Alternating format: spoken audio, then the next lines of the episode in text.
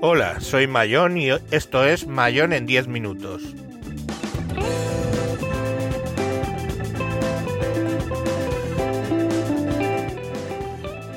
Hoy hablaremos de talleres y coches.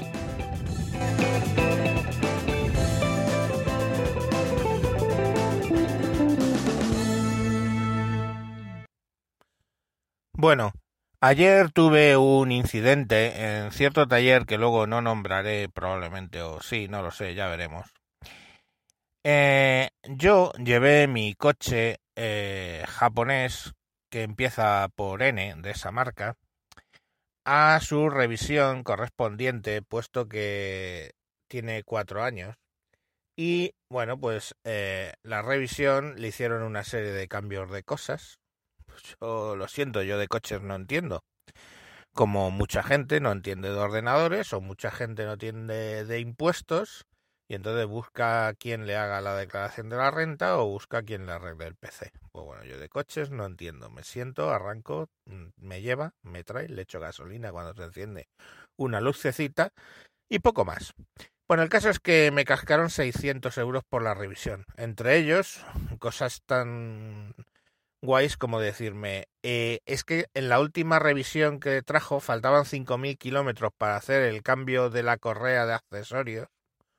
Vale, vosotros sabéis que los coches tienen una correa de accesorios. Pues bueno, yo me enteré ahí. Y entonces, pues hay que cambiarla ahora. Vale, pues cambie usted la correa de accesorios. Si me hubieran dicho la junta de la trócola, que pues yo ya sé que eso no, no lo lleva un coche, pues lo mismo lo hubiera dicho. Pues cambie usted la junta de la trócola. A mí, yo le asumo la profesionalidad a todo el mundo. Eh, entonces asumo que no me van a engañar. Curiosamente, pues que no lo cambiaron en la tercera revisión porque le faltaba 5.000 kilómetros. Pues vale, puede ser, pero también a lo mejor se explica que es que las tres primeras revisiones de mantenimiento yo las saqué negociando gratuito. ¿Cómo? Pues... Pues bueno, pues cuando negocié el precio del coche eh, les apreté y me regalaron tres, eh, revisiones de mantenimiento, que bueno, pues cambian cosas, entonces eso tiene un coste. Y supongo que luego me diréis, no, pues eso lo regala todo el mundo porque en las tres primeras no hacen nada. Pues vale, pues me parece cojonudo. Bueno, el caso es que a la de tres días de sacar el coche de la revisión, me lo entregan y tal. Bueno, pues al arrancar alguna correa hacía un ruidillo raro, pero se le pasaba a los pocos segundos, no le eché mayor cuenta. Digo, bueno, pues lógicamente pues las correas supongo que tendrán su, su tiempo que se ablanden o lo que sea. La verdad es que a los tres días dejó de sonar y lo que sí empecé a ver es que el aire acondicionado cada vez se enfriaba menos. A la de cinco días, el aire acondicionado simplemente soplaba eh, aire aire caliente. Bueno, aire caliente no, que cogía el aire de la calle, que estábamos a 35 grados y lo metía para adentro, sin enfriar, lo que se llama como si estuviera ventilando. Bueno, pues básicamente cogí y, y llamé al taller y le dije, oiga, eh, a raíz de la revisión, mm, el aire acondicionado ha dejado de funcionar. Y eso es que es así, vamos a ver. El aire acondicionado funcionando a tope de modo que hasta mi pareja me dice que lo apague ocasionalmente porque es que dice que dentro del coche tiene frío. Vale. Eh, llevo el coche a revisión y a la de cinco días o casualidad se, se, estropea el aire acondicionado. Pues hombre, digamos que las serendipias o las casualidades, como lo queráis llamar, pues yo creo que no existen, ¿vale? No existen, no existen, no existe el karma, no existe Dios y no existen las serendipias. Todo, solo existe la causa y el efecto.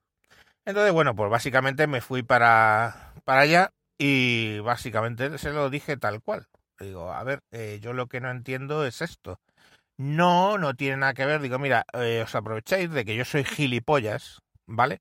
Y no tengo ni puta idea de coches. Digo, y eso generalmente es lo que os aprovecháis.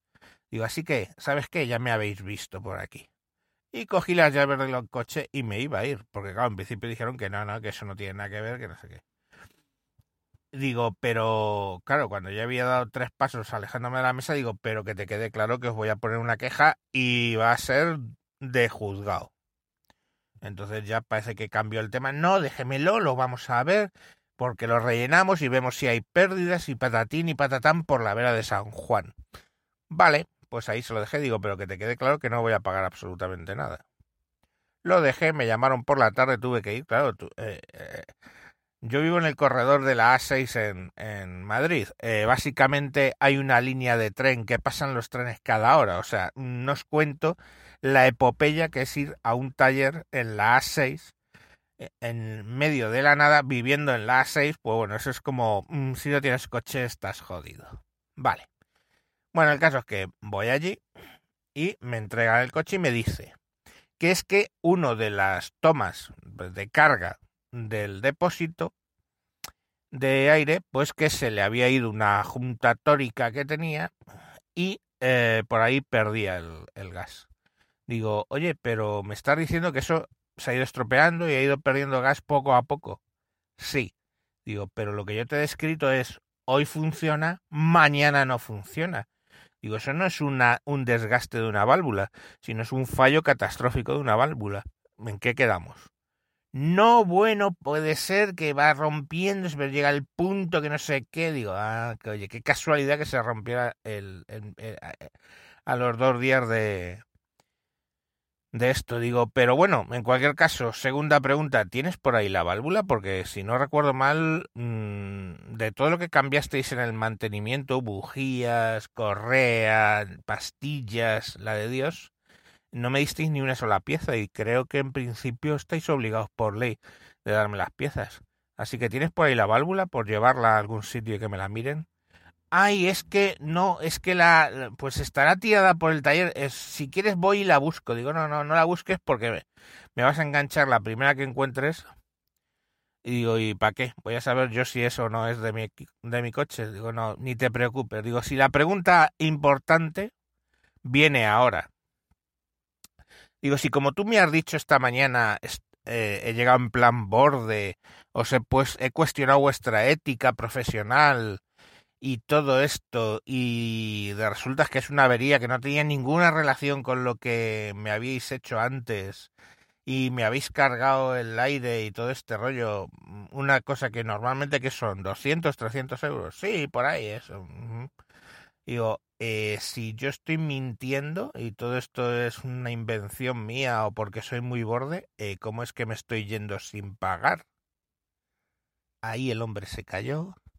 No, porque así es que para que vea que nuestra actitud, digo, mira, yo no sé, digo, yo he negociado, tengo conocimiento de lo que son las empresas y desde luego yo no regalo 300 euros por, por amor al arte. Digo, vosotros sabréis, eh, a lo mejor es que los talleres funcionan de otra manera, pero digamos que queda sospechoso. Y le dije, bueno, pues ya me habéis visto por aquí porque miré a cualquier otro taller de la marca japonesa que empieza por N porque de vosotros desde luego ya no me fío. Y tal cual ha sido.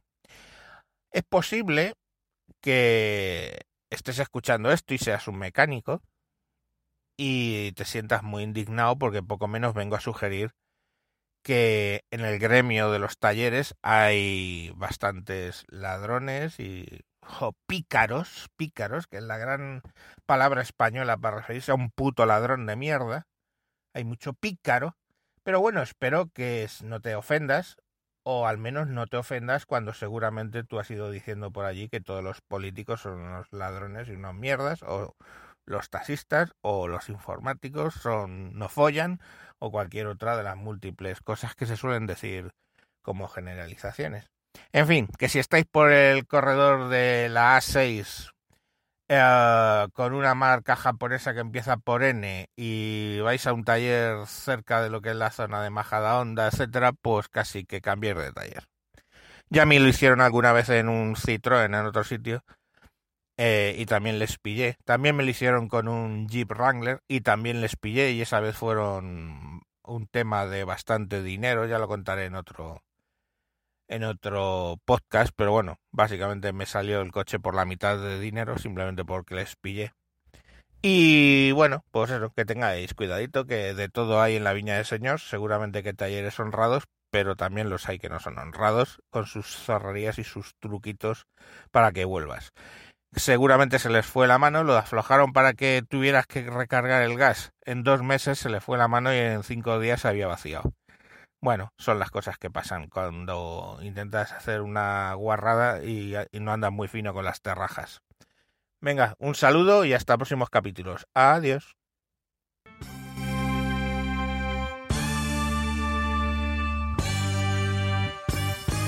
You.